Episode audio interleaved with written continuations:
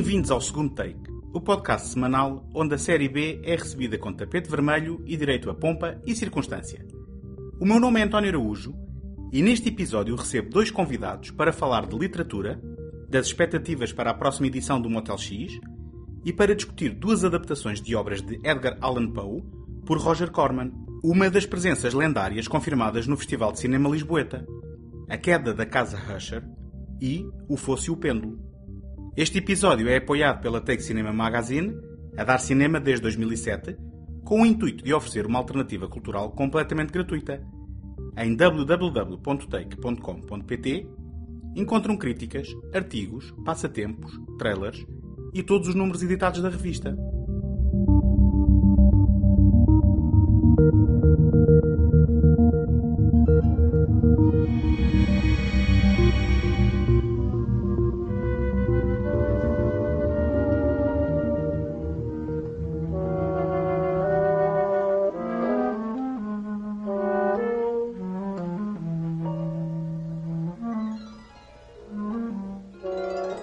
Então, antes de mais, vou apresentar-vos os nossos convidados de hoje. O José Carlos Maltês já é um convidado regular do segundo take, mas, para quem não o conheça, o José é responsável pelo site A Janela Encantada, onde escreve regularmente sobre cinema, num formato de ciclos temáticos, e é também o vice-editor da revista Take Cinema Magazine. Bem-vindo, José. Obrigado mais uma vez pelo convite. E o Tomás Agostinho é um jovem, ao contrário de nós. Ele nasceu em 93 e esteve envolvido em projetos como o, o Sci-Fi Lisboa, LX, Sci-Fi LX, Sci-Fi LX. Uh, Corrige-me, por favor. O cinema para IST. E a Rádio Zero, também, que um, tem residência no, no Instituto Superior Técnico. Vive em Lisboa, é estudante, é livreiro nas férias e membro integrante da editora Imaginauta. Bem-vindo, Tomás. Obrigado por teres aceito o convite para estares aqui. Obrigado eu por terem convidado. Obrigado aqui aos, aos, ao outro convidado, ao José. Eu aproveitava já aqui a tua introdução para te perguntar o que é que é a Imaginauta. Bem, Imaginauta é um, é um projeto que se materializa mais facilmente numa editora. Foi, foi fundada por duas pessoas que por acaso não sou eu. Eu entrei muito recentemente para a editora. Foi fundada pelo Carlos Silva e pelo Vítor Frazão. Entretanto, o Vítor deixou de ter tempo, pronto, teve que, teve que se ausentar, mas o Carlos Silva continua a ser o fundador, o presidente, o chefe máximo desta editora. Eu entrei recentemente para ajudá-lo com um evento que vamos ter agora no Motel X, entretanto, continuei a ajudá-lo noutros projetos. Somos uma pequena, uma micro-editora, na verdade, já com alguns projetos editoriais, desde livros um, a outros projetos, por exemplo, como uma Caixa Mistério, e estamos para lançar muito brevemente um guia turístico sobre uma Lisboa oculta. Basicamente convidámos uma série de escritores portugueses para escrever uma série de episódios sobre acontecimentos do sobrenatural que pudessem ter ocorrido em Lisboa. Estamos para lançar isso brevemente. O nosso livro, se calhar, não diria mais famoso, porque a palavra fama aqui aplica-se pouco, visto que é uma microeditora, mas o Comandante Serralves, que é um universo escrito a múltiplas mãos, vamos agora lançar o segundo volume dessa antologia de contos. Basicamente, o primeiro foi uma introdução a este universo, em que descrevemos o universo, convidámos uma série de autores para escrever pequenas histórias sobre esse universo com algumas personagens-chave e montámos tudo numa antologia. Vamos agora lançar a segunda antologia também brevemente. Portanto, tens dois projetos na encalha. É, pelo, pelo projeto que tu descreveste, que vão ter agora, e também pela participação no Motel X, que já vamos falar um bocadinho mais, a, vossa editora tem um pendor mais para o fantástico e para o terror ou é só uma coincidência? E... Não, é mesmo, é mesmo uma editora de ficção especulativa, muito dedicada à fantasia, à ficção científica e ao terror. Na verdade, nós não temos uma única obra publicada ou para ser publicada que saia desses géneros. Tudo o que nós fazemos é sempre para promover também um bocadinho esses géneros que são claramente subpopulados, por assim dizer. Então, desta forma, queres-nos contar o que é que vai consistir o evento na próxima edição do o Motel evento X? No, no Motel X. Eu, eu acho que antes de contar o evento, se calhar é interessante contar como é que aconteceu. Uhum. Um, o Carlos Silva, o Carlos Silva começou ano passado a escrever o argumento para os spots publicitários do Motel X.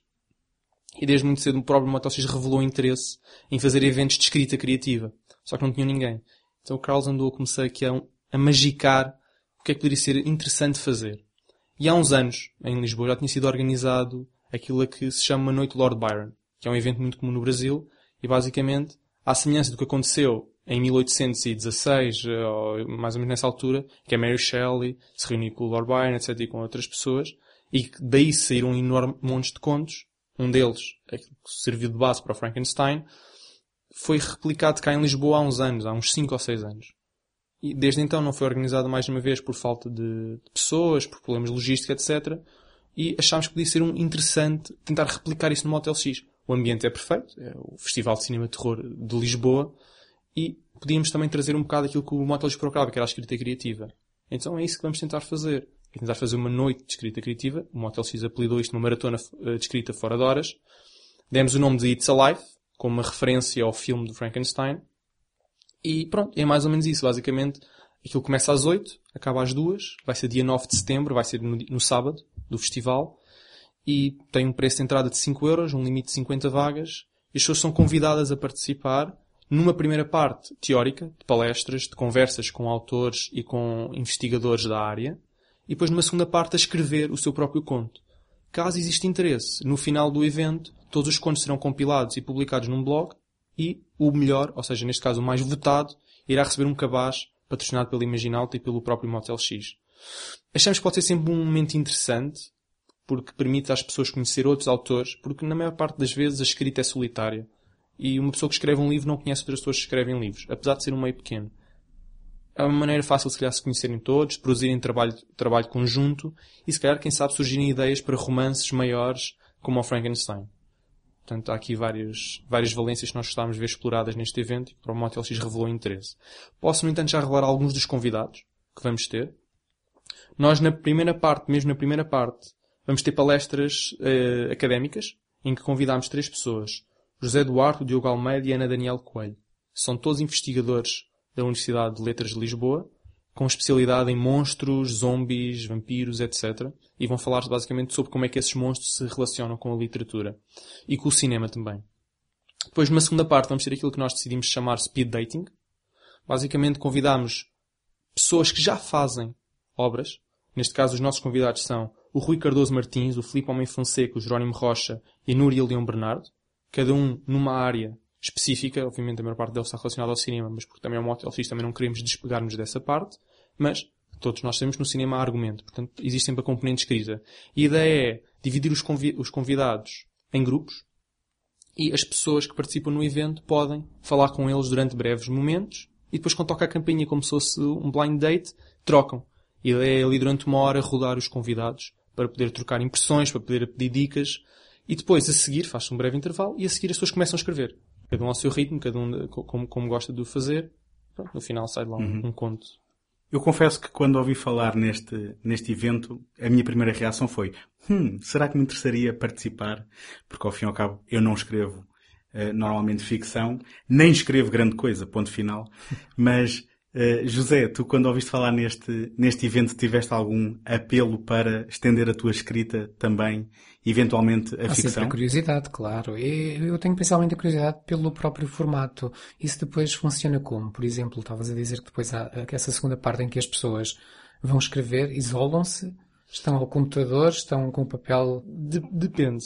Uh, por experiência própria, há muitas pessoas que se isolam, de facto. Já agora o evento vai decorrer na sala 2, que é aquela sala mais pequenina Sim. do São Jorge há muitas pessoas que se isolam, pegam no seu computador no seu papel, não interessa, e começam a escrever no seu canto.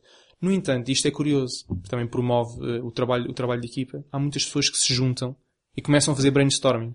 Já aconteceu desenharem-se universos partilhados e depois cada um escreve a sua história nesse universo partilhado. Imaginemos, juntam cinco pessoas, definem o mundo, definem as regras do mundo e depois escrevem histórias dentro desse mundo. Pronto, isso é, é uma coisa que é interessante e que acontece. Mas normalmente há uns há que se separam. Para, há tempo para isso? Há muito tempo. Isto, isto vai até às duas da manhã, estamos a falar de umas três horas, quatro, três horas, quatro horas, talvez mais, só de escrita. Normalmente isso, ou seja, para quem já tem o hábito de escrita, chega. Mesmo para quem não tem o hábito de escrita, consegue-se ali orquestrar ali um conto. Porque estamos a falar de contos, se calhar, com mil palavras. Não, não é muito. Mil palavras são cinco ou seis páginas num tamanho A5. É, é, é pouca coisa, mas no entanto já dá dá para criar duas coisas que nós queremos explorar. Primeiro é promover a criação. Obviamente é preciso promover a criação portuguesa porque temos pouquíssimos conteúdos de género. O segundo é também incentivar aquelas pessoas que não escrevem. Porque aqueles que escrevem ah, já, já têm um certo ócio. E, ah, hoje não me apetece escrever, né? etc. Mas há uns que não escrevem. Há uns que, por exemplo, como, como estava aqui a falar o António, o António disse, olha, eu não escrevo, mas será que isto me interessa?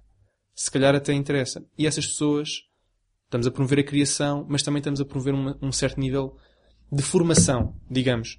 Porque, por vezes é mais difícil, não só em termos de vontade própria, mas também em termos de capacidade de começar a escrever em casa, do que provavelmente ir a um sítio. Aquilo é quase um curso de escrita criativa, ao fim e ao cabo. É um curso de escrita criativa muito livre, porque tem uma parte pequeniníssima de formação, depois o resto é, é totalmente livre. Mas ao fim e ao cabo há, há ali uma certa uh, componente de formação e um, uma enorme componente de entreajuda.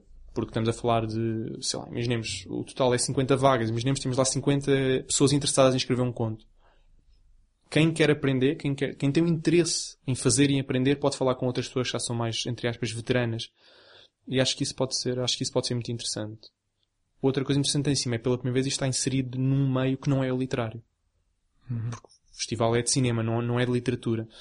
Também pode puxar outras pessoas de outras áreas. Pessoas, por exemplo, escrevem argumentos de cinema. Como é que se adaptam à literatura? Ou vice-versa. Pessoas escrevem literatura e vão para ali e sai de lá um argumento de cinema. Quer dizer, ou pelo menos uma ideia para um argumento. Podem se sentir inspirados pelo ambiente, inspirados pelos filmes que veem. Porque isto é sábado, o festival começa terça ou quarta. Terça, portanto, dia 5. É terça, pronto. Começa terça-feira, portanto têm os dias, até se podem se sentir inspirados pelos filmes que acabaram de ver pode ser potencialmente muito interessante e pode, pode ser original. Não o formato não é necessariamente original, lá está.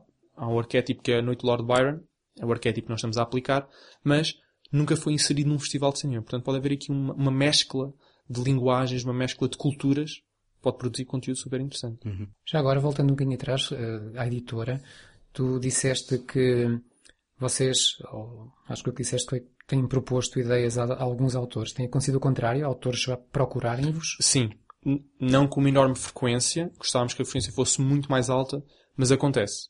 Acontece recebermos muitas submissões. Neste momento, a maior parte das submissões continuam a ser do Brasil. Okay? O Brasil é um país de língua portuguesa, como todos nós sabemos, mas tem uma produção muito, muito maior. Muito maior. Eles, eles normalmente, eles, as, as próprias editoras, estamos a falar das editoras de grande nome, por assim dizer, não é incomum publicarem trabalhos brasileiros de ficção especulativa. Nós aqui, isso não existe não existe. Existe um caso ou outro que talvez possa ter sido publicado. Fora os autores nacionais que claramente escrevem ficção científica, mas nunca se assumiram como autores de ficção científica. Um exemplo claro é o Saramago. Sai sobre a cegueira, é ficção científica, mas ele sempre fugiu a sete pés, e este acho que é o termo certo, de ficção científica. Isso é um género menor, não é? Mas, mas não é incomum no Brasil. Então recebemos muitas submissões do Brasil, mas nacionais também. Então, a nível de contos, nós temos uma pequena coleção que é, que é a coleção Barbante.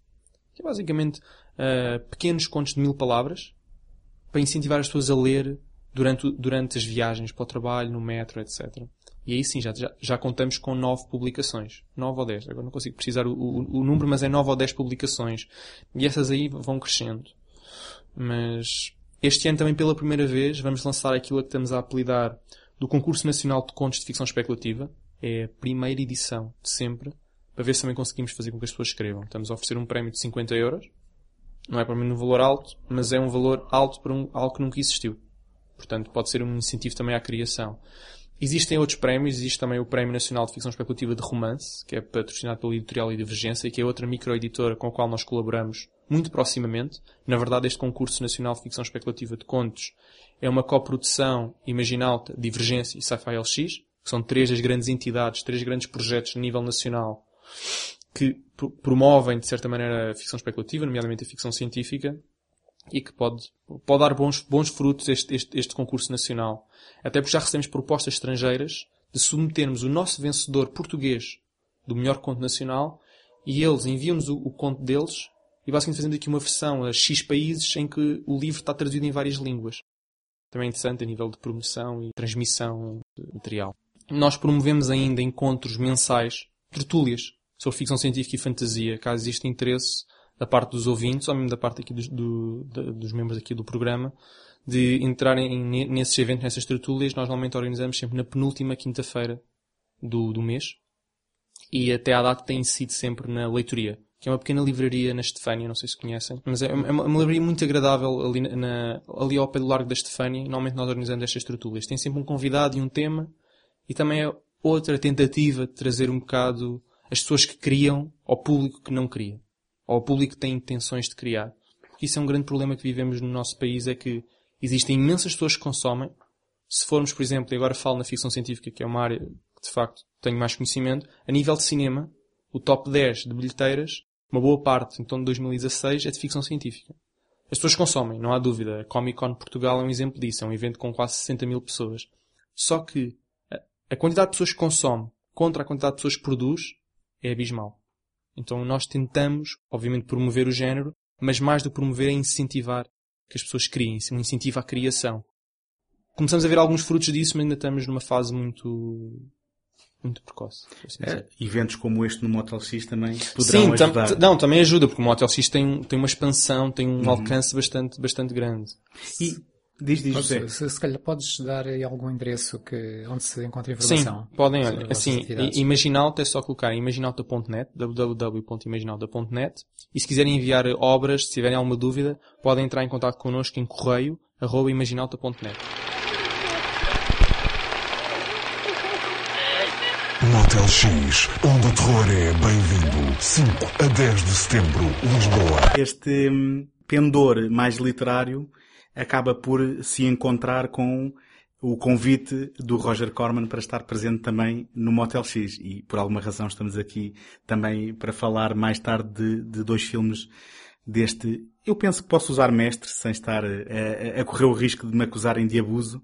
Um, é, um, é um nome uh, incontornável do, do, do, cinema independente americano uh, e que uh, acabou por ganhar alguma notoriedade também, além do resto, pelas adaptações que fez de Edgar Allan Poe, um, um dos nomes maiores de, da escrita de terror mundialmente, se bem que quando morreu foi na miséria e só foi reconhecido mais tarde.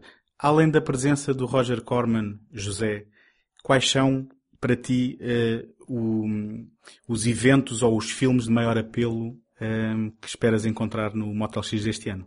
Eu sinceramente ainda não investiguei bem o programa, até porque uma coisa que eu gosto nestes festivais, e, e como habitualmente vejo bastantes filmes, uh, é de, de, descobrir o festival dentro do festival. E por isso ainda, claro, estou curioso para ver algumas coisas, ou rever algumas coisas do Roger Corman e do Jodorowsky, mas uh, tirando os, aqueles mais mediáticos que já, de, que já se falou, dos filmes de apresentação e filme de, de encerramento, ainda não olhei para o uhum. programa com, com atenção. Portanto, o Corman e o Alejandro Jodorowsky, que são os dois convidados, convidados. que vão estar uh, presentes, tu ficas uh, com, com algum tipo de antecipação para encontrar em, em carne e osso estas personalidades ou ficas mais interessado no, no fato de serem homenageados e de podermos até ter a oportunidade de rever algumas das suas obras? Tenho alguma curiosidade em ouvi-los falar, sem uhum. dúvida. Mas não necessariamente em vê-los carne e osso, não idolatro assim as pessoas para precisar de lhes tocar.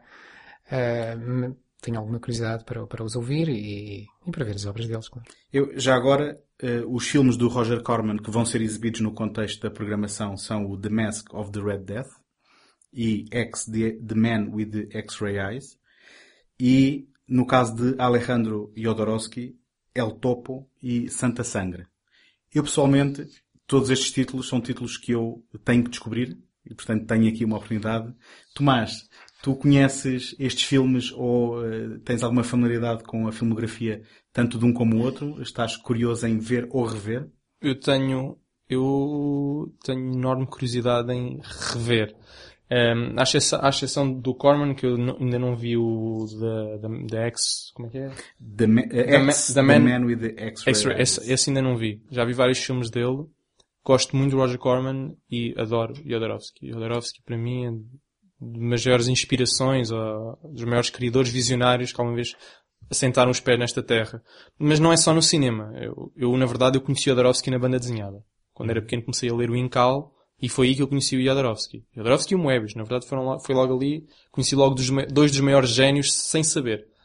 Uma criança a ler sem saber tinha conhecido logo dois dos maiores génios. Depois mais tarde cresci, comecei a ver os filmes de Jodorowsky, aquilo é magnífico. É o Topo, Holy Mountain, e estes mais recentes, uh, uh, Dance Reality, ou coisa assim, a Poesia Sem Fim, que agora em outubro, são filmes maravilhosos, ou pelo menos que eu, eu, eu adoro. Mas não, eu estava, estou como a José, não tenho grande necessidade de tocar na pessoa, de, de trocar palavras, até porque eu acho que não é justo estar a trocar palavras com, com aquele mestre. Ouvi-los, com certeza. Estarem numa sala que eles, sentir a, presença deles, sim, mas não... Até, por, até porque, por experiência própria, conhecer os nossos ídolos, por vezes, não é, não é a melhor das, de, de, do das, das coisas. Às vezes, acaba por nos destruir a ideia que temos dele. Portanto, eu prefiro manter o Jodorowsky como ele é, na minha cabeça, ouvi-lo, sim, não é a primeira vez que o ouço, já vi vídeos dele, entrevistas, mas conhecê-lo, interagir com ele, talvez não. E a mesma coisa vai para o Corman. Uhum. Nós, nós já vamos aqui falar do Corman. E agora, uh, em relação a Jodorowsky, eu lanço-vos aos dois uma pergunta, quem quiser responder aos dois, que é o seguinte, uh, partindo do, de um ponto de vista de um ignorante total em relação a Jodorowsky, em que a única coisa que conhece é o documentário sobre o projeto que não foi para a frente do Dune, um, e de alguém que, ao ver imagens dos filmes dele, é com alguma um, trepidação que uh, antecipa o, eventualmente as próprias longas-metragens, o que é que a gente pode experimentar do Jodorowsky? Isto parece mais um cinema de sentidos do que outra coisa, não? É um cinema complicado. Uh, uh, quem não conhece provavelmente vai começar por estranhar, como diria o, o poeta, antes de entranhar. não, é, não, é, não é um cinema fácil, mas, mas eu acho que é um cinema pronto, se deve ir como disseste, com os sentidos bem abertos para, porque vai sair dali qualquer coisa de extraordinário. Vai ser tu, pronto, falando diretamente para ti que, que não viste os filmes, uh, vais, vais, vais sentir. Não sei o quê, isso vais-me uhum. dizer tu depois, mas vais sentir muita coisa. Eu concordo plenamente com o que o José disse. Vais, vais sentir mesmo. Acho que é preciso, às vezes, um bocadinho de contexto para compreender o Jodorowsky. O Jodorowsky vem de um, um pano de fundo do mímico, do, do movimento, do surrealismo francês que ele criou, que é o Panic. Todo, praticamente todo o cinema dele, à exceção de um ou outro filme que ele produziu ali num período um bocadinho mais negro da sua vida, nomeadamente quando os direitos do Holy Mountain e do El Topo lhe foram retirados, porque ele basicamente vendeu os direitos ao, ao Alan Klein, que era basicamente o, o agente dos Beatles, porque John Lennon é um enorme fã, porque aqui toda uma enorme história, mas ele passou ali um período negro em que, em que fez uma série de filmes em que não são Jodorowsky mas todos os outros filmes são completamente Jodorowsky. Isto, isto é um termo que provavelmente vais ouvir e vais, e vais sentir quando, quando vires os filmes dele, mas acho que tem tudo muito a ver com a base, com, com a infância dele, que é altamente explorada no último filme dele, no Poesia Sem Fim, que é um filme ainda mais autobiográfico que a Dança com a Realidade, que na minha opinião é um filme maravilhoso, que é, para mim é dos filmes mais interessantes, mais bonitos, mais poéticos, mais fortes e que, vais, que sais lá com os sentidos bastante abalados, que o Jodorowsky já produziu mas é muito importante também às vezes conhecer esse background do, do surrealismo francês, porque tudo lá, tudo em todo o trabalho de Jodorowsky, incluindo a banda desenhada, na escrita, no Jodorowsky's Dune, claramente isso estava lá. Se o projeto tivesse avançado, nós tínhamos visto um filme de Jodorowsky. Uhum. Não que o do David Lynch seja mau, também gosto muito, mas seria um filme diferente. O Jodorowsky é acima de tudo... Muito diferente. Muito mais diferente. diferente. Mais muito diferente. Exatamente. uma coisa é certa vendo o, o, tal documentário sobre o Dune, é que ele é uma personagem fascinante e, e, e até, mesmo a falar de um projeto falhado, acaba por ser inspirador. Uh, e, e, se há coisa que ele não parece ser, é falso. Ele parece ser um artista hum. genuíno com intenções genuínas. Jodorowsky é extremamente genuíno. O Jodorowsky, à semelhança do, do outro autor que, que, eu, que eu adoro do cinema, que é o Tarkovsky, são autênticos poetas. Em toques diferentes, o Tarkovsky é um poeta imagético. É capaz de conjurar imagens que despoletam emoções fortíssimas. O Jodorowsky, muito por base na, na sua mímica, acho que é um, é um poeta ao toque. Pode parecer um bocadinho paradoxal, um toque cinema, não é? Mas eu acho que ele é, ele, ele é um poeta que toca mesmo nas pessoas. É, se calhar, até mais visceral que, que outros. E os filmes dele são, são muito viscerais. Acho que uhum. essa é uma boa palavra para descrever muito a obra do, do Jodorowsky. Muito intensos mesmo. Uhum. Sim. Olha, eu, eu, tal como o José encaro uh, este tipo de festivais e, e, o Motel X em particular como um festival de descoberta.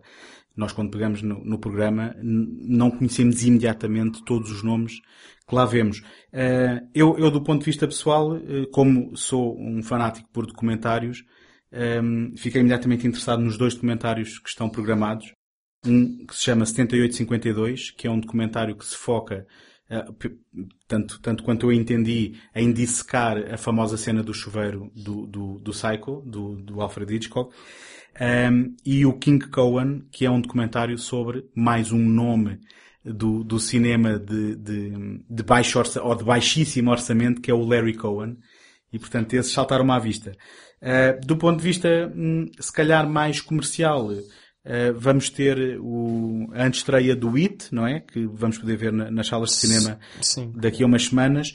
E vamos também poder ver uh, o sétimo capítulo da, da saga Chucky, o boneco diabólico, num filme que dizem que é um retorno, digamos, um, ao terror mais sério do primeiro e não tanto ao humor dos restantes.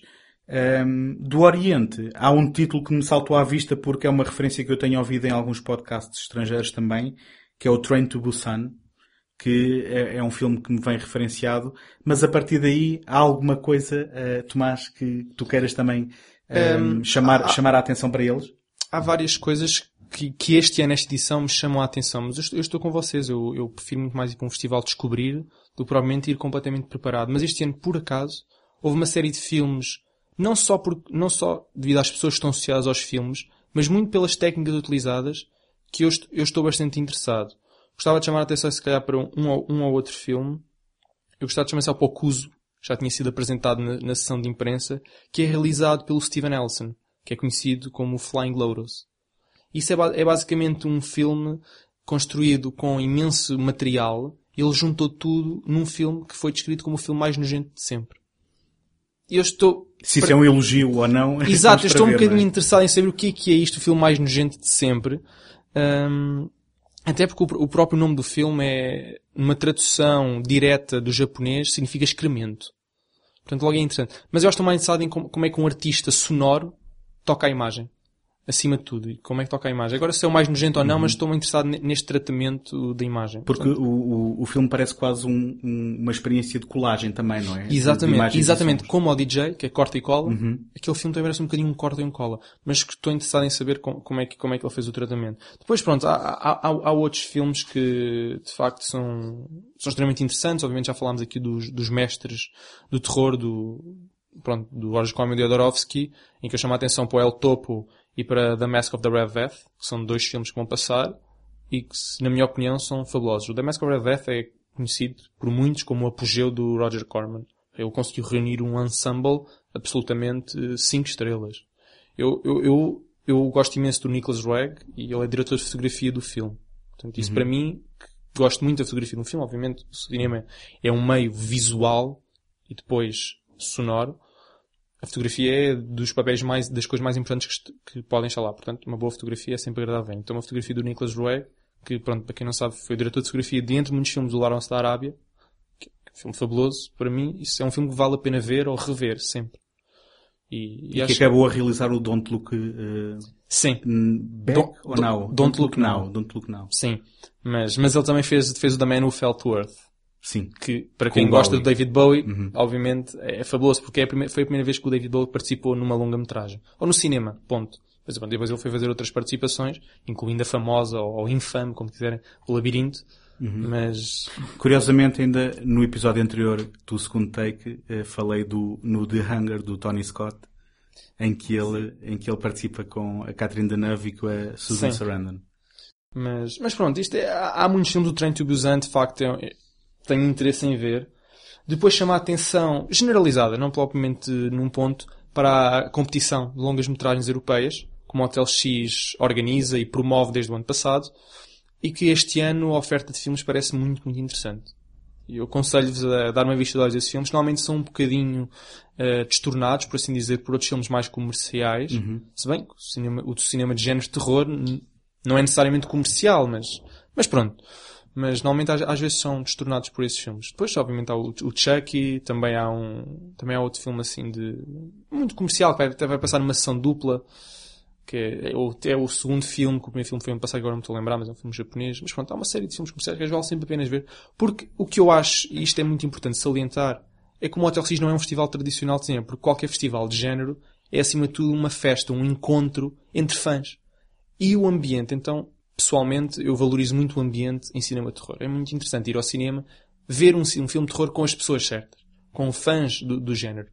Porque é um ambiente completamente diferente, existem palmas, existem urros, etc. E às vezes, isso também acontece quando vamos ver um filme numa sala como o Colombo, tá bem? Mas às vezes, se calhar, é completamente contextualizado e é, e é muito parvo.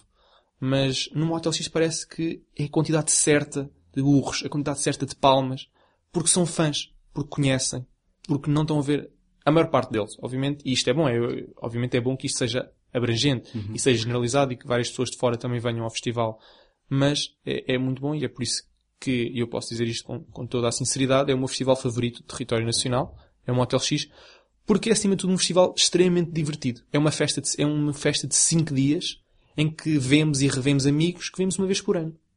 E há um fenómeno curioso que eu conheço pessoas que não têm um particular interesse por cinema, mas que vão ao Motel X. Portanto, de certa forma, já, já se tornou também um evento uh, onde, pronto, acabas também por ver uns filmes uh, um bocadinho fora daquilo que, que é a oferta comercial. É, um- é é uma festa. Há pessoas, pronto, que como disseste, não são provavelmente os maiores fanáticos por cinema. Se calhar não vão a mais nenhum festival português, mas ao Motel X vão.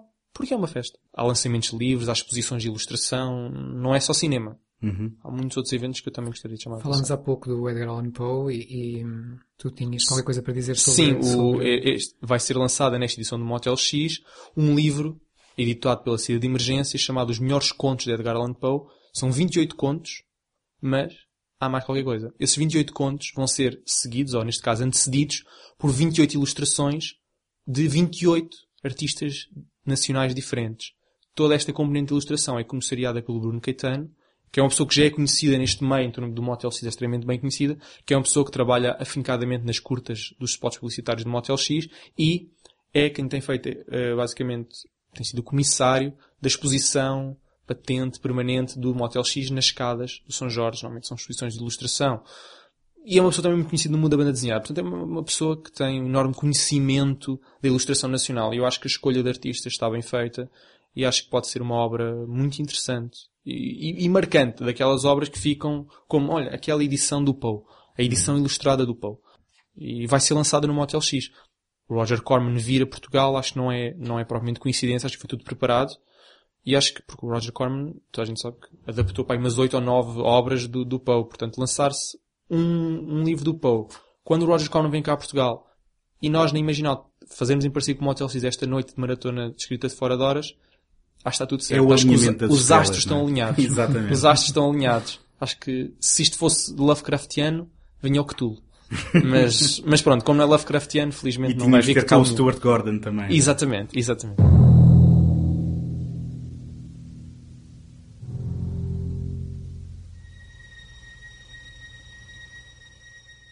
A vossa opinião é muito importante para o segundo take.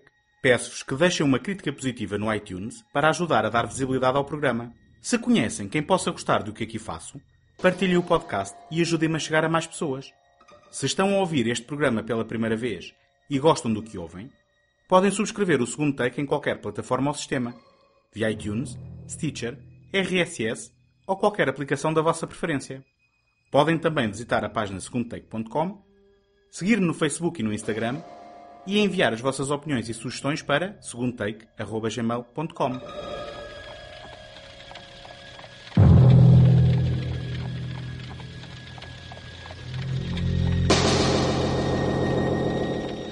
Roger Corman é um herói do cinema americano independente. A edição deste ano do Festival de Cinema Motel X irá homenageá-lo e terá o privilégio de o receber em pessoa.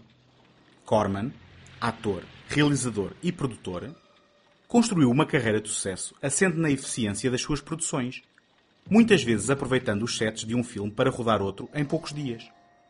Foi também um mentor generoso de novos talentos, tendo lançado ao longo dos anos as carreiras de nomes como Francis Ford Coppola, Ron Howard, Martin Scorsese, James Cameron, Jonathan Demme, Joe Dante, Peter Fonda ou Jack Nicholson.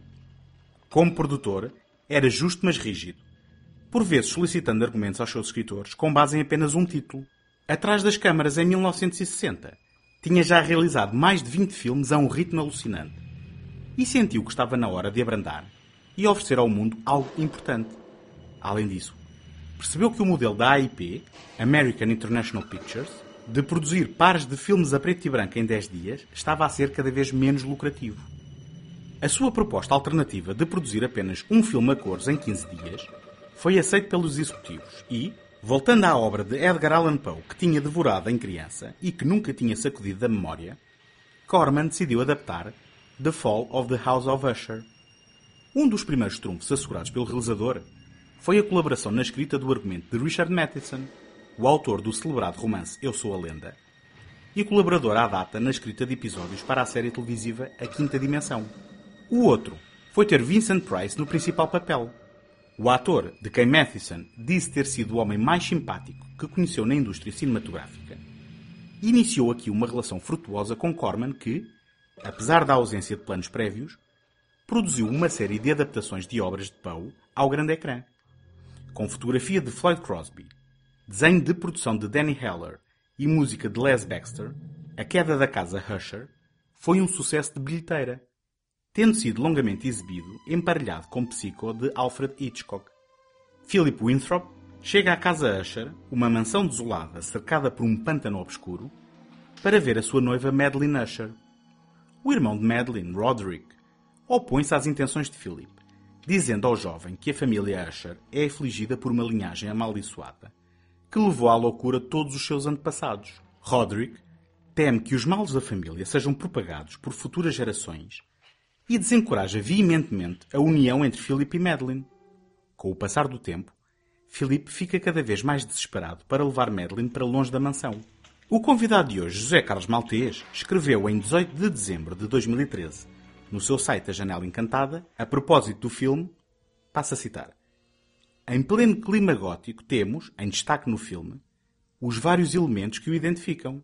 Temos a casa, aliás presente desde o título, como, mais que um espaço físico, uma protagonista no centro dos acontecimentos. Temos o século XIX. Temos a atmosfera decadente, que relembra o passado, não só pela antiguidade da casa, mas também pela ligação aos antepassados da família. Temos a tragédia pendente sobre os protagonistas onde a arrogância de querer mudar o destino se tornará motor da perdição. Fim de citação. Muito embora Corman gozasse de um considerável culto na Europa, os críticos americanos nem sequer escreviam sobre os seus filmes, mas com a queda da casa Usher, esta situação veio a mudar.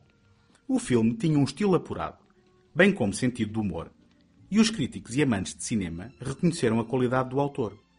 Na sequência do sucesso crítico e de bilheteira, Corman reuniu no ano seguinte a mesma equipa, incluindo Vincent Price no principal papel, e realizou a adaptação de mais um conto de Poe, The Pit and the Pendulum. Espanha, século XVI.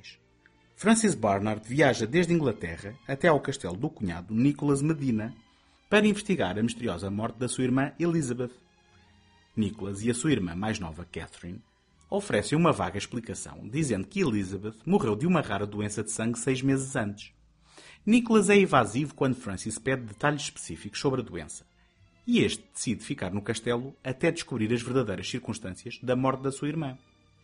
Voltando aos textos da Janela Encantada, Maltese escreveu a 20 de dezembro de 2013, passa a citar, ao contrário do filme anterior, O Fosse o Pêndulo, também escrito por Richard Matheson, não tem quase nenhuma semelhança com o conto original, no qual se descreve a agonia de um prisioneiro da Inquisição quando confinado a uma cela que tem no centro um fundo poço com água e sobre si um pendular cutelo gigante que desce sobre a sua cabeça. Por seu lado, o filme de Corman segue em parte a receita de A Queda da Casa Usher, centrando a ação numa antiga mansão aristocrática, de estilo medieval, e na maldição que aflige os seus habitantes, a qual tem aspectos sobrenaturais. O Fosse o Pêndulo é uma história de tragédia anunciada, sobre o peso de um passado macabro que atormenta uma pessoa à beira da demência. Levando ainda mais longe o design de produção, o filme usa com inteligência os vários espaços, todos interiores, à exceção da curta abertura, de saulas faustosas, túneis secretos, aterradoras masmorras e catacumbas, que nos guiam os sentidos numa espiral de macabro até ao confronto final sob o pêndulo que dá o nome à história. Fim de citação.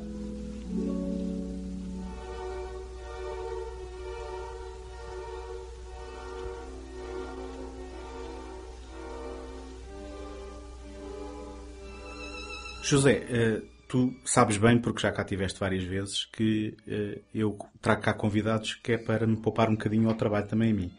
E nesse sentido, tu na Janela Encantada já uma vez fizeste um ciclo sobre o Vincent Price que acaba por ter, eh, digamos aqui, uma interseção muito grande com Roger Corman e Edgar Allan Poe. Um, o que é que, qual é o contexto histórico desta colaboração, dado, uh, digamos, aquilo tudo que investigaste sobre esses filmes? Sim. O, o Vincent Price, como disseste, já foi motivo de um ciclo na Janela Encantada. Mais concretamente, eu chamei-lhe o terror de Vincent Price, porque, como toda a gente sabe, ele é uma figura icónica no, no cinema do terror. Ficou, embora ele tenha, tenha trabalhado em muitos outros géneros, mas ficou para a história como um mestre do terror.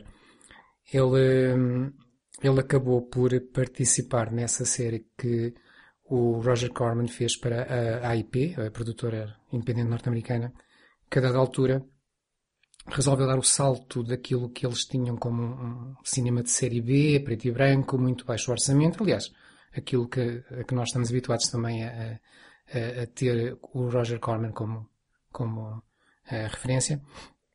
E, e, eles acharam que queriam dar um salto para uma produção ligeiramente uh, mais cuidada. Não, não, não era nenhuma superprodução, claro, mas mas queriam, queriam ter outros valores de produção. Eu penso, eu, eu fiz aqui uma promessa num podcast anterior de dizer, de falar sempre na Hammer quando cá viesse, e já vou conseguir agora de novo. uh, penso que eles ter-se-ão inspirado um pouco no sucesso que a Hammer começava a ter no estado, na, na Inglaterra.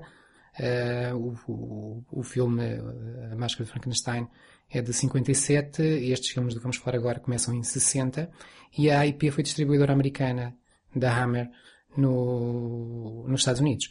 E, e eu penso que há aí um pouco de, de, de, dessa ideia, porque não fazer o mesmo? Uhum. E hum, houve a ideia de pegar um autor americano, que é o Edgar Allan Poe, o autor conhecido, e pronto, neste caso um autor da casa, norte-americano, e hum, o Vincent Price já tinha experiência de filmes de terror, uh, portanto juntava-se o útil ao agradável, e começou-se a fazer aquilo que seria uma série de oito filmes, nos quais oito filmes uh, realizados pelo Roger Corman, uh, ao contrário do que se diz, não são todos uh, de, baseados em Edgar Allan Poe, há, há, um que não é, embora eles tenham feito uma batota, puseram um poema do Edgar Allan Poe no, no princípio do filme, mudaram o título para parecer Edgar Allan Poe, mas a, a história não, não, não, é mais Lovecraft que, que Edgar Allan Poe.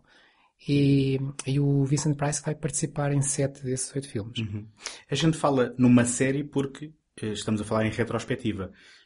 Porque não estava planeado que fosse uma série. Foi o sucesso do primeiro filme. Foi aos poucos.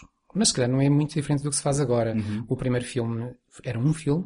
Uh, correu tão bem que resolveram fazer de imediato um que se parecesse muito com, com, com o primeiro. E depois pensaram que se calhar podiam continuar. Uhum. Uh, Tomás, em termos da, da base literária deste, desta série de filmes que o Corman fez com o Vincent Price. Um, o, o que é que te apraz dizer é que se calhar, eventualmente, é complicado acrescentar algo mais àquilo que já se disse sobre o Poe, mas o que é que te apraz, apraz dizer sobre o Poe? Poe é um, um autor tão completo que podíamos estar anos a falar sobre Poe e não estaria completa essa, essa conversa. Mas acho que uma, uma coisa engraçada que, e complemento do que o José disse é que o, Roger Corman decidiu começar a adaptar Poe porque ele em criança uhum. tinha lido os livros e aquilo tinha ficado para sempre preso na memória dele. Então ele decidiu, bem, vamos aqui adaptar o Poe, também não se perde nada. E pronto, e daí surgiu, eh, acho que a primeira adaptação do Poe é, é mesmo esta, da Fall of House of Usher. É, sim. É? Uhum. Pronto. E essa foi a primeira adaptação de um conto uh, homónimo do Poe, que por acaso, por curiosidade, eu tenho estes dados apontados, porque não sabia de cabeça, saiu em 1839. Estamos a falar uh, mais de 100 anos antes. Sim que ele lançou isto numa pequena revista, que era a Burton's Magazine, que só, só esteve em, em, em circulação durante 3 ou 4 anos. E o Poe basicamente monopolizou aquela revista. Basicamente sempre escrevia, a revista publicava.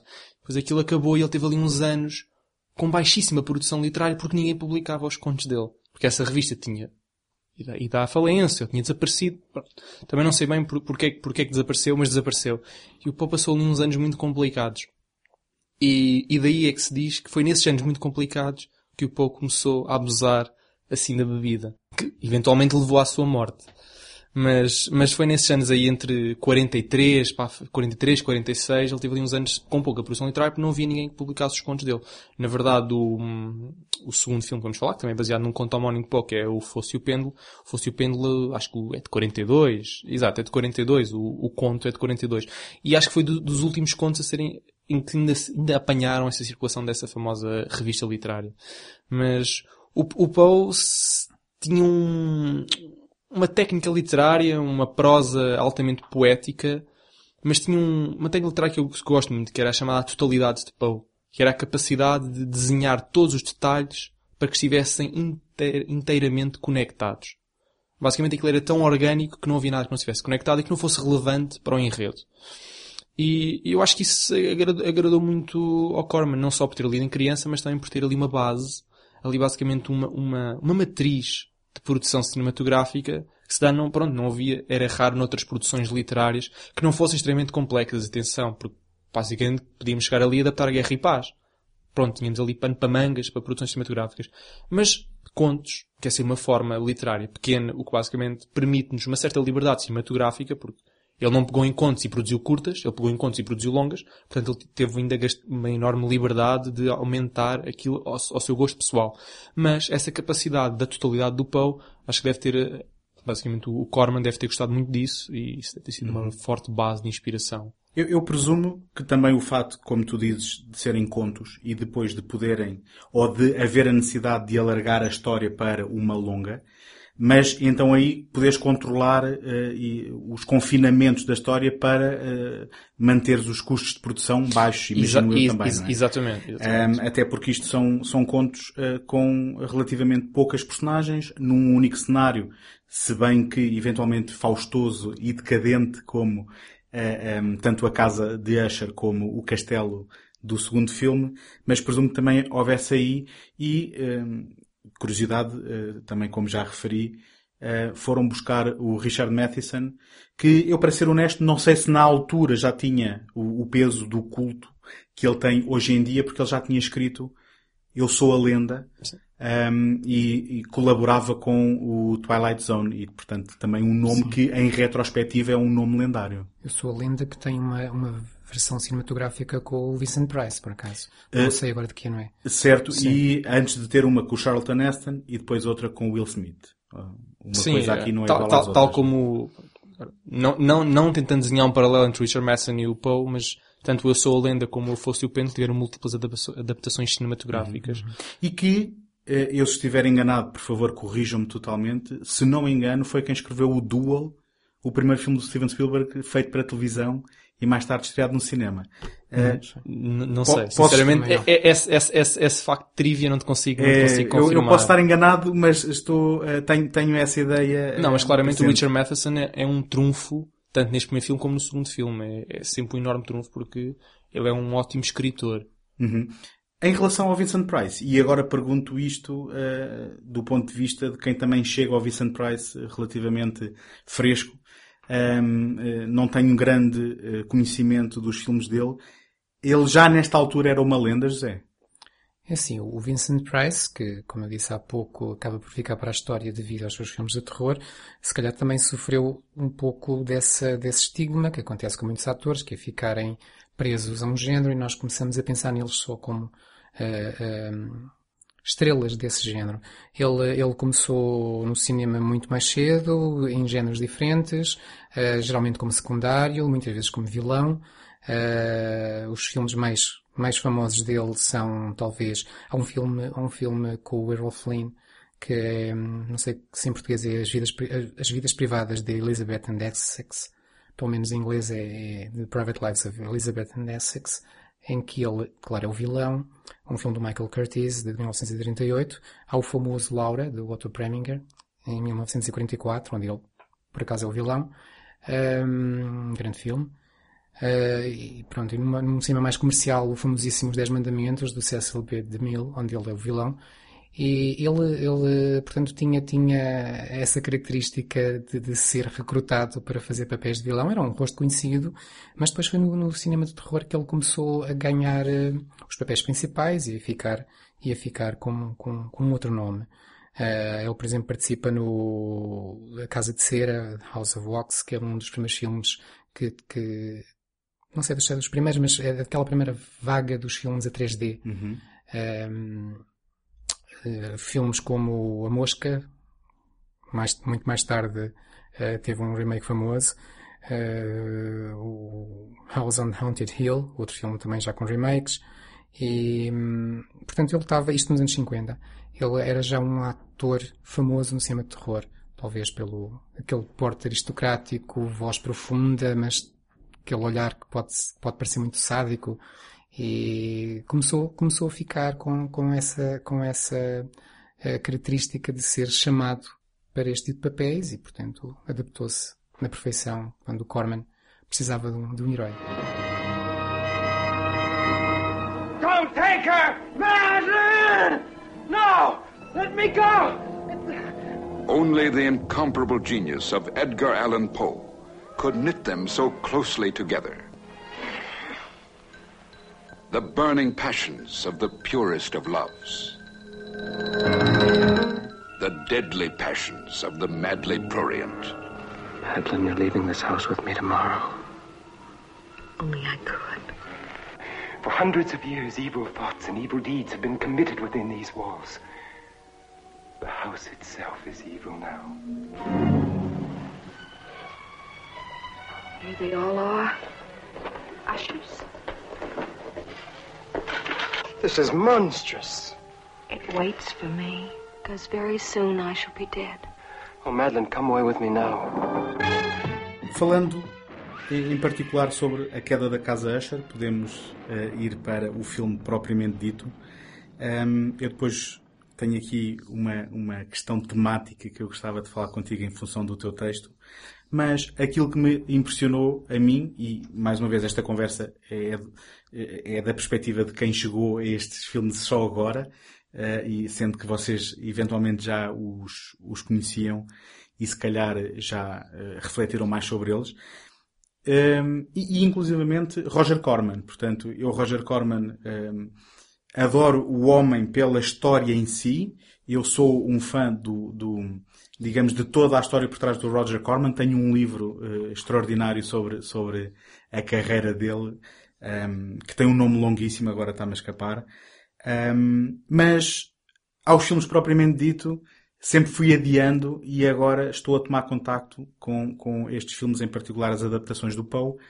E o que me espantou, de certa forma, e corrijam-me também, por favor, se eu estiver errado, é ter encontrado uma realização da parte do Corman, uh, uma realização clássica. Apesar dos filmes serem, de certa forma, transgressivos, aquilo que encontrei, um, e, e, é importante terem, terem atenção uh, que o, o, filme é de 1960, não é?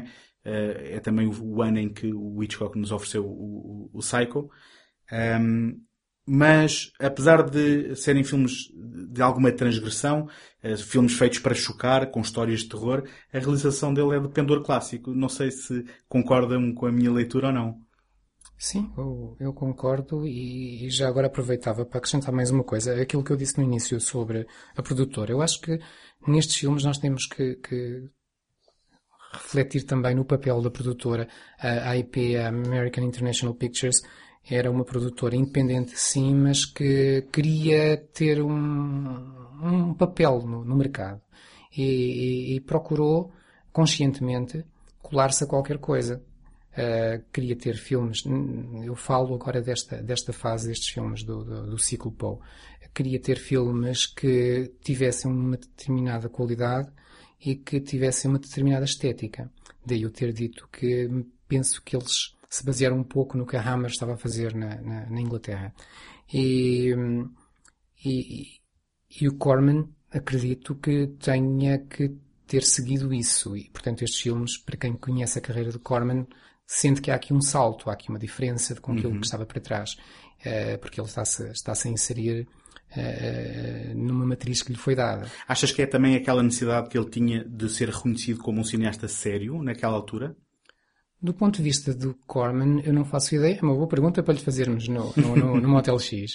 Uh, não sei dizer. Sei que Conheço, até por outros filmes, conheço melhor talvez a produtora. Aliás, há uma coisa engraçada, o acrónimo, um acrónimo que é retirado de um dos, dos produtores, eles eram dois, os donos da IP, que era o James Nicholson e o Samuel Arkoff, Arkoff com, com dois Fs.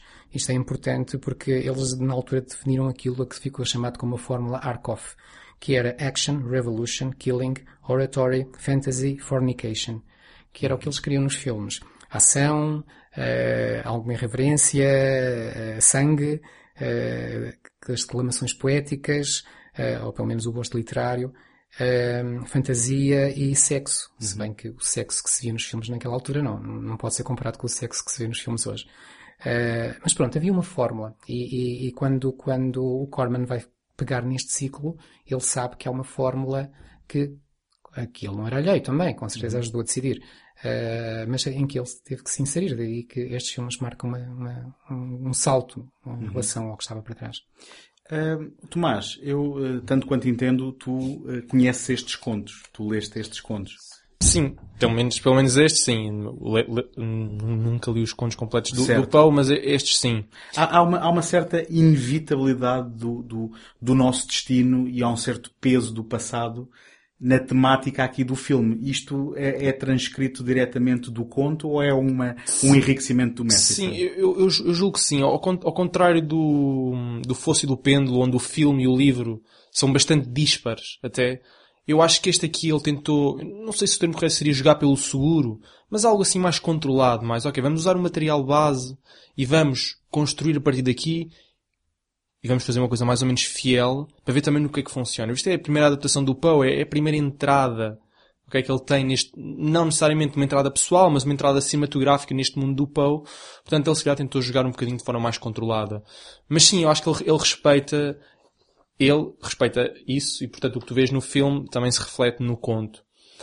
O, o que se calhar vês menos no filme é o tal fenómeno literário que eu há bocado estava a chamar de totalidade do Poe, visto que no Poe é um conto, é muito mais fácil de controlar os detalhes e para que tudo bata certo, seja tudo interligado. Num filme, de uma longa-metragem, no caso do House of Usher, acho que tem uma hora e dez ou, ou algo desse género, às vezes é mais difícil para que tudo bata certo. Mas eu acho que ele consegue construir, tecer uma teia bastante interessante, que mantenha o espectador agarrado ao ecrã.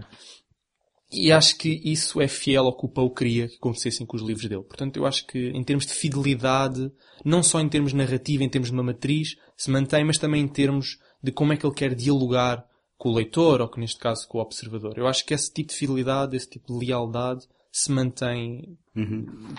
nos Tanto... filmes todos do, do Corman adaptados do Poe. Uhum. Tanto quanto eu entendo, houve neste em particular a introdução de um elemento de, de, de romance, não é? Do elemento feminino que é, digamos assim, a, a força motriz que, que, arranca o filme com uh, o, o, noivo a querer uh, ver a, a, sua, a sua amada. Mas, uh, José, tu, naquele, naquela transcrição que eu li do que tu escreveste sobre o filme, falas, de certa forma, sobre a arrogância de mudar o destino. Não é? Na tua leitura, aquela família vivia mesmo uma, um, digamos, uma maldição, ou aquilo era fruto e, de certa forma, provocado pela própria personagem do Vincent Price, o Roderick, que acabava por ser ele o condutor, digamos assim, da sua psicose no, no resto da família. Madeline and I are like figures of fine glass.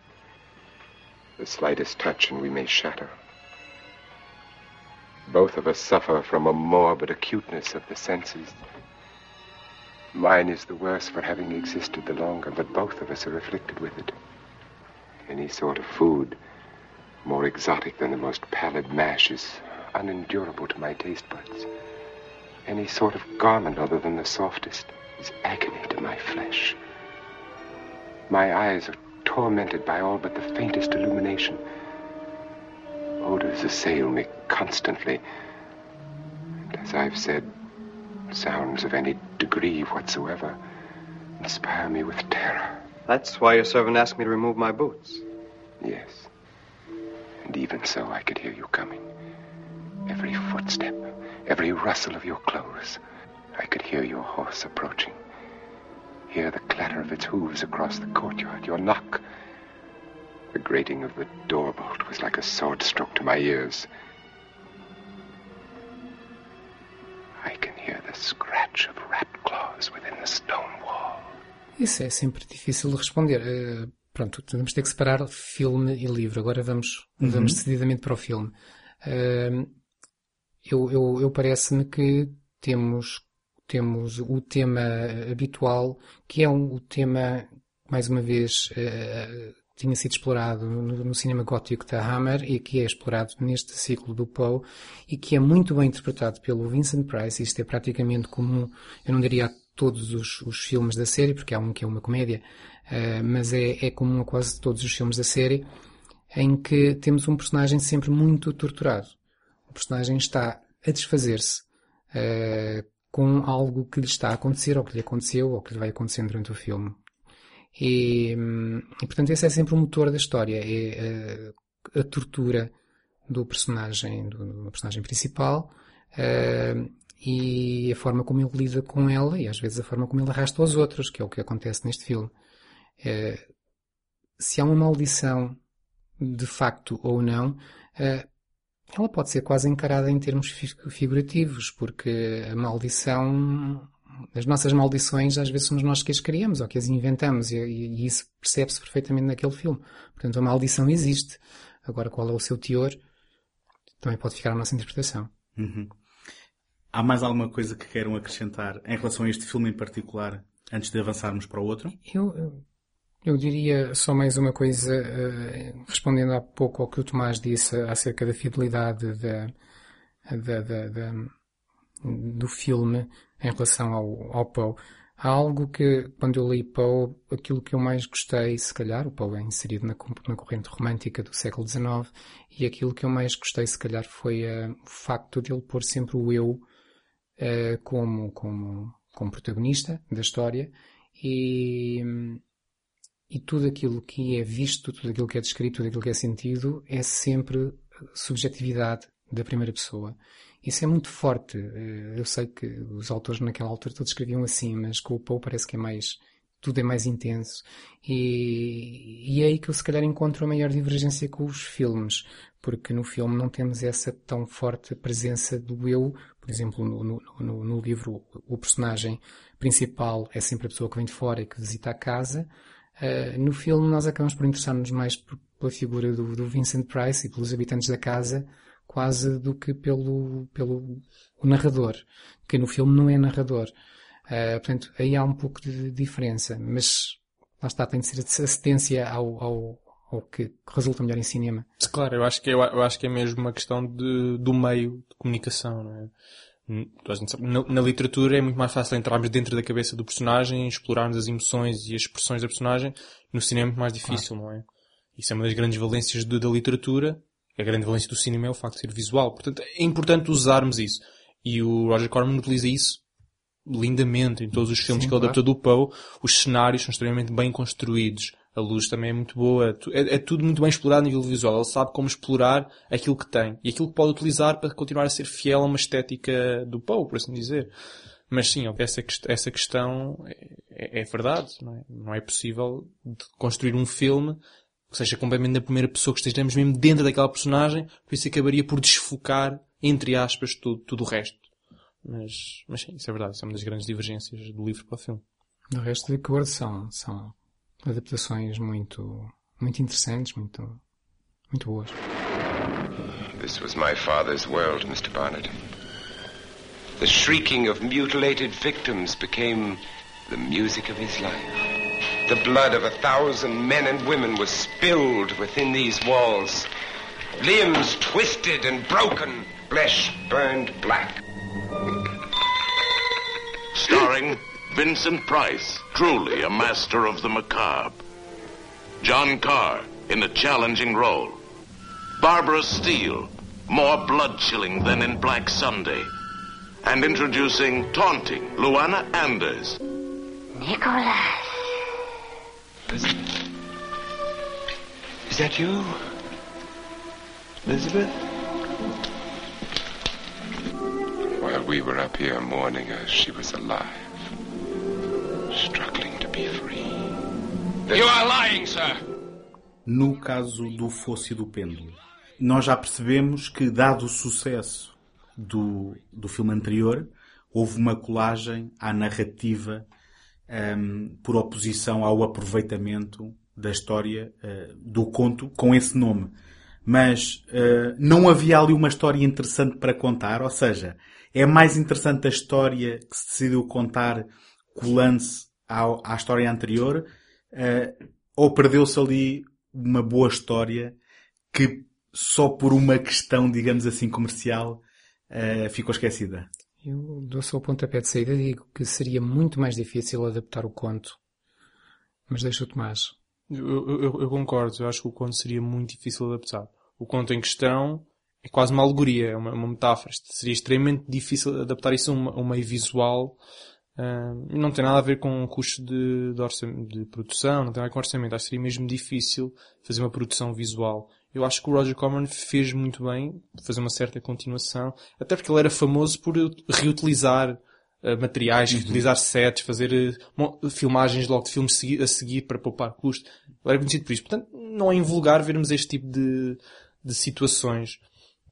E eu, eu, eu acho, eu não, eu não tenho problema nenhum com, com o filme o Fosse, o Fosse o Pêndulo e acho que apanha alguns dos aspectos, pelo, pelo menos uh, temas temas do conto, não, não apanha a narrativa do conto. Pronto.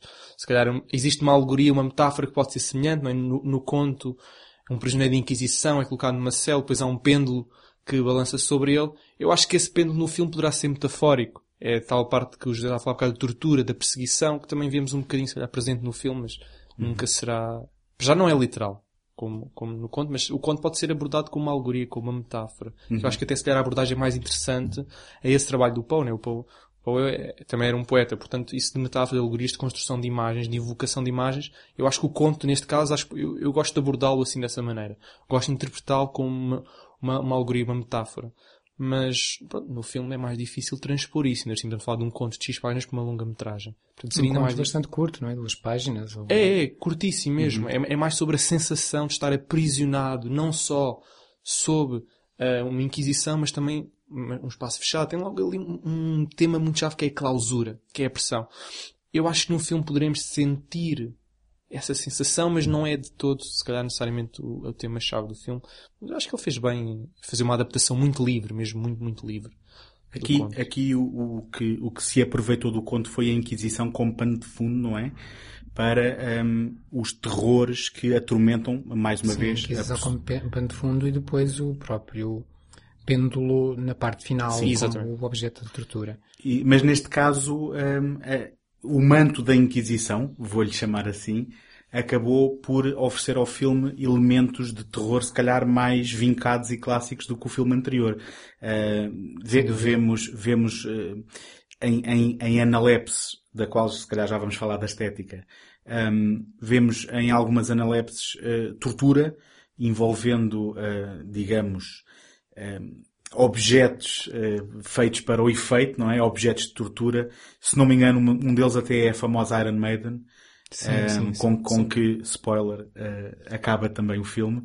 Um, e de certa forma, estes elementos, se calhar, são o pisar um bocadinho mais o risco do choque uh, e do, do fator, digamos, de terror mais puro para, um, digamos, chocar as audiências da altura. Sim, eh, eu acredito que a IP se tenha, tenha sentido confortável com o primeiro filme e sabia que aquele era o caminho a seguir e como naquela fórmula que eu aqui há pouco citei, uh, tem o sexo e violência como, como, como cabeças de cartaz e portanto eles, eles queriam usar e usaram. O filme é bastante mais gráfico e, e o, o, filme faz, faz o aproveitamento da, da, da, ideia da tortura, portanto, como disseste bem, da, da, da Inquisição, que é uma das coisas que vem do livro, Uh, mas depois acaba por pegar em, em pontos que o filme, não sei se é o filme, se é o livro, o filme, uh, acaba por pegar em pontos que são um pouco, que lembram um pouco o filme anterior, que é a tal maldição do passado. Neste caso vamos ter um personagem uh, que tem um passado tortuoso, chamemos-lhe assim, porque assistiu a algo que o, que o, que o pai dele, que esse sim era um inquisidor, um, fez e e, está traumatizado por isso desde a uhum. infância e depois começa a acreditar ser possuído pelo espírito de, desse seu antepassado e depois também, acaba, também por manipulação externa, não é? Por manipulação externa. Acaba por ser, por ser, hum, por se deixar levar por essa, por essas ideias e acaba por, por sentir-se um executor como, como o seu ano passado tinha sido e pronto, e depois acaba tudo numa, numa enorme sessão de tortura. True. True! I swear to you, I thought she was dead. On my honor as a physician, I thought she was dead. I swear to you. True. True. True. True. Nicholas. True.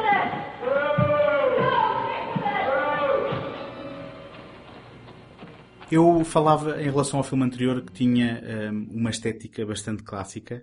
Neste aqui uh, vemos alguns elementos, nomeadamente no genérico de abertura e depois nas analepses, com uma estética um bocadinho mais, atrevo-me a dizer, psicadélica. Hum, era também alguma cedência às modas da época ou acham que isto tem aqui um objetivo, digamos, uh, de, de reforçar tematicamente ou narrativamente? Sim, há, há o reforço narrativo, claro. Eh, Quando, quando nós vemos as cenas do passado, eh, que é isso que te referes, eh, eh, a imagem muda. Passamos a ter muitos os ângulos oblíquos, eh, existe uma certa... eh, A cor é é atingida também. É atingida praticamente a uma só tonalidade, Sim, cada uma delas. muito, muito púrpura ou azul ou algo aí. Eh, temos também uma certa desfocagem para dar aquela, aquela ideia de, de- se calhar era mesmo isso que se queria, eh, trazer-nos a ideia que talvez aquilo não fosse completamente real. Podemos sempre imaginar que, que, que se trata afinal de um sonho, de uma imaginação. É como se estivéssemos a destacar a realidade por um lado, aquilo que é o momento presente, eh, de algo quase mítico por outro, que, que é, o, que é o momento passado. Penso que é essa, que é essa a ideia. Ó ó, Tomás, hoje em dia os filmes de terror hum, apostam muito, eh, eu estou a falar de uma forma genérica, como é óbvio, mas apostam muito hum, no, no chamado jump scare, não é? No susto, hum, que, é, que é equivalente a eu chegar atrás eh, de alguém que está distraído e gritar-lhe ao ouvido. Eh, mas o terror é feito também de ideias. O, o terror é feito daquilo que se vai hum, insidiando na nossa mente eh, e, e de, e de tocar nos pontos-chave dos nossos medos também.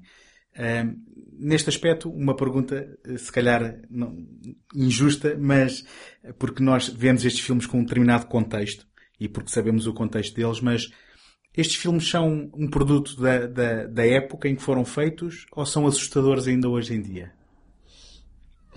É, é, é assim, eu, eu acho que para já é preciso conceber, eh, ou pelo menos tentar eh, estruturar o, o, o medo. O medo acho que foi evoluindo, não é? Tal como o José dizia há bocadinho que as cenas de sexo dos anos 60 eram uma coisa e agora são outra. Quer dizer, o próprio medo, a própria maneira como encarávamos filmes de terror também era, também era diferente. Não vi, não vi esses filmes na altura em que saíram, não posso falar, mas a verdade é que jump scares, quer dizer, já nos anos 60 havia, não é? O Psycho tem jump scares. A cena do chuveiro tem 50, aquele comentário que falava do 58 e 72 é referente aos 58, pl- às 58 planos de câmara e aos 72 cortes. Aquilo ali uma série de mistura de ação. Cortes de edição, não Cortes de corpo, edição. não é? Sim, 78, cor- 72 cortes de edição. Portanto, isso jumpscare já, já é antigo. Eu, eu acho é que as pessoas demoravam um bocadinho mais a absorver, a digerir. E isso também é, é muito comum de que os filmes, são antigos, os filmes daquela época, tinham menos cortes de ação, também por questões de orçamenta, orçamentais, obviamente, mas também que era para dar o tempo à pessoa para absorver a cena. Hoje em dia, o que é comum num- filme de ação é cortar a cada 15 segundos. Se um plano tiver mais do que 15 segundos, isso já, já, já perdeu qualquer... 15 segundos. Eu acho que isso já é muito, não é? Pois. Não acho que isso era Isso 10 já- anos. Isso, desculpa, exato, tens toda a razão. Que eu dizia 15 segundos era mais um, quase 1.5. Não, mas, mas isto porquê? Porque pegamos no medo. Nós, vamos pedindo cada vez mais, não é? Porque nós pedimos cada vez mais uma, uma simulação cada vez mais exata da realidade. Era como estava a dizer há bocado. Se chegares atrás de alguém e gritares ao ouvido, é instantâneo. Nós também tentamos procurar cada vez um medo mais instantâneo. Daí, a- na minha opinião, a popularidade do jumpscare. É instantâneo. Num momento temos uma coisa, num momento logo assim, numa fração de um segundo, num décimo segundo temos logo outra, e essa sim, essa outra é que nos assusta. É uma descarga, mas que depois não, não te assombra até casa, não é? Mas não, não é só capacidade imagética, a capacidade sonora também, a antecipação da cena, aquela música, aquele silêncio, tudo. Basicamente nós vemos um filme já sabemos qu- quase quando é que vai haver jumpscare. Mas, apesar de dar quase sempre quando há jumpscare, sempre temos os dedos assim à frente dos olhos, quando vem de facto o plano, de facto assusta, nós continuamos a assustar-nos. É uma reação muito instantânea. Também procuramos instantaneidade cada vez mais nestes dias. Mas acho que concordo contigo, acho que depois não nos, não nos persegue para cá. Eu acho que estes filmes na altura assustavam as pessoas. No momento, eu acho, eu acredito genuinamente que assustavam no momento, certas cenas. Porque não tinham este conhecimento, ou seja, não, não tinham a presença destes filmes de cortes instantâneos. Portanto, aquilo assustava porque era o que assustava na altura. Mas eu acho que depois perseguia para casa. Mas eu não acho que estes filmes tenham, sejam produto da sua época. Eu acho que estes filmes são intemporais. Eu acho que estes filmes hoje em dia ainda podem assustar. Eu acho é que é preciso fazer uma segunda ou uma terceira leitura do filme. Se calhar não assusta de forma instantânea. Provavelmente não assusta de forma instantânea. Não temos. Não temos os cortes instantâneos que temos hoje em dia. Dá, dá tempo estávamos a ver, uh, nós os três, tivemos os três nação de imprensa no Anabel, e aquilo era, aquilo era cortes instantâneos atrás de cortes instantâneos, jumpscares atrás de cortes, atrás de jumpscares. É uma coisa. Mas depois uma pessoa sai do filme, viveu aquela experiência de uma hora e meia, duas horas, e está feita. É autoconclusiva a experiência. Eu acho que estes filmes são menos autoconclusivos. Acho que assustavam na altura, se calhar já não assustam agora de forma instantânea, mas acho que nos perseguem durante muito tempo. Caso contrário, não estaríamos aqui a falar desses filmes. Uhum. Se esses filmes não tivessem, não fossem uh, perdedores, não ficassem connosco, acho que já não estávamos aqui a falar dele. Acho que o Roger Corman não tinha vindo ao Motel, não vinha ao Motel X este ano. Portanto, eu, eu, acho que eles continuam a ser assustadores. São assustadores num, de uma maneira completamente diferente daquela que estamos habituados hoje em dia e daquela até que, próprio que eles viveram na altura. Mas continuam a ser assustadores. Pelo menos para mim são. Eu diria até que isto tem tudo a ver com aquilo que o público pede ou aquilo que o público está à espera. Uh, porque é assim, esta história dos, dos jumpscares e dos sustos a cada, a cada segundo quase, uh, se é isso que nós queremos e se é isso que nos estimula, uh, pronto, existem muitos filmes bons que o, que, o, que, o, que o fazem, não é? Isso é quase como ir, sei lá, uma feira à montanha russa e a pessoa sabe, quando vai à montanha russa sabe perfeitamente que quando tem a queda e e que está quase em queda livre e dá aquelas voltas e aquilo tudo, a pessoa vai se assustar e vai à mesma, porque gosta de sentir aquele Exato. choque, aquele estímulo naquele momento. E os filmes fazem isso. Agora, o terror não tem de ser só isso. Não devia ser só isso. E às vezes cai-se no abuso de pensar que o terror é só isso. E, e, mas eu acho que o terror é muitas coisas e aí é, é, importante ter outro tipo de filmes e estes são, são bons exemplos. Eu gosto sempre de dar aquele exemplo do Hitchcock, já que falámos nele aqui hoje, uh, que ele dizia que a diferença para ele, o que era para ele a diferença entre o susto e o, o suspense, uh, que, que, era aquilo que lhe interessava mais, não era o susto. Ele dizia, uh, posso filmar uma cena de duas formas diferentes, que é, está uma bomba debaixo de uma, de uma mesa e estão duas pessoas a tomar café. E se eu quiser, dou mostro simplesmente as pessoas a, tomar café e de um momento para o outro a bomba explode. É um susto. Dura meio segundo. É instantâneo. É um estímulo instantâneo. Exatamente. Isso não me interessa nada, dizia ele. Uh, eu prefiro mostrar a bomba debaixo do café, debaixo da mesa. E depois mostrar que a bomba tem um relógio com X segundos. E depois mostrar as pessoas a conversar e mostrar as pessoas a olhar para o relógio e perceber que o tempo está a chegar ao fim. E ninguém sabe o que vai acontecer. E eu posso prolongar isso o tempo que eu quiser e, e assim crio suspense. E assim é que me interessa. Eu, eu agora estou, estou a ter uma branca grave, mas qual, há um filme que é isso. O genérico, a introdução do filme é, é, é esse. É basicamente ele mostra uma bomba e depois o genérico todo é um, um carro com um casal. A bomba, é, a bomba está na parte de trás do, do carro. of Evil. É Exatamente. Mas esse, esse, é do Orson Welles, pronto. Mas, mas, mas aplica esse mesmo conceito. Agora ele me desconfundiu. Falaste em Hitchcock, falaste nisso e eu mas esse é do Orson Welles. É esse mesmo. Mas é esse, é esse conceito de suspense. De construir toda a construção. Que hoje em dia não é, é raro, mas não, não, não, é, não é inexistente. Mas lá está, eu acho que isso é aquilo que perdura. Porque quanto mais tempo estivermos ligados ao momento, melhor. É? As nossas ligações, as nossas emoções, são, mais são mais fortes se tivermos mais tempo associados. Coisas instantâneas, o próprio nome indica, né? é instantâneo, é autoconclusivo. Acho que muitos dos filmes hoje em dia, então os filmes mais uh, mainstream, quer dizer, sei lá, blockbusters, muitos deles, não necessariamente todos, mas são autoconclusivos, mas porque o público pede coisas autoconclusivas. A literatura é também cada vez mais autoconclusiva. É instantânea. Quantos livros é que uma pessoa lê que, passado uns dias, já não sabe como, os detalhes do livro? Sabe por alto qual é que é a história, mas não sabe os detalhes, já nem sabe o nome das personagens. Isso acontece muito com os filmes, acontece muito com os livros. Não, não acho que tenha necessariamente a ver com a memória das pessoas. Não, o próprio filme é assim. Não oferece mais material para as pessoas memorizarem. Quer dizer, é um filme autoconclusivo, é um filme instantâneo. Sim. E acho que. E no terror, eh, voltando ao terror, eu penso que é a mesma coisa. O terror não tem de ser o susto. O terror podem ser as ideias. O filme pode não ter susto nenhum, mas ter uma, uma ideia que, que nos aterroriza. Exata- é isso, que é exatamente. isso que, que convém no, no cinema de terror. E isso, e isso é intemporal.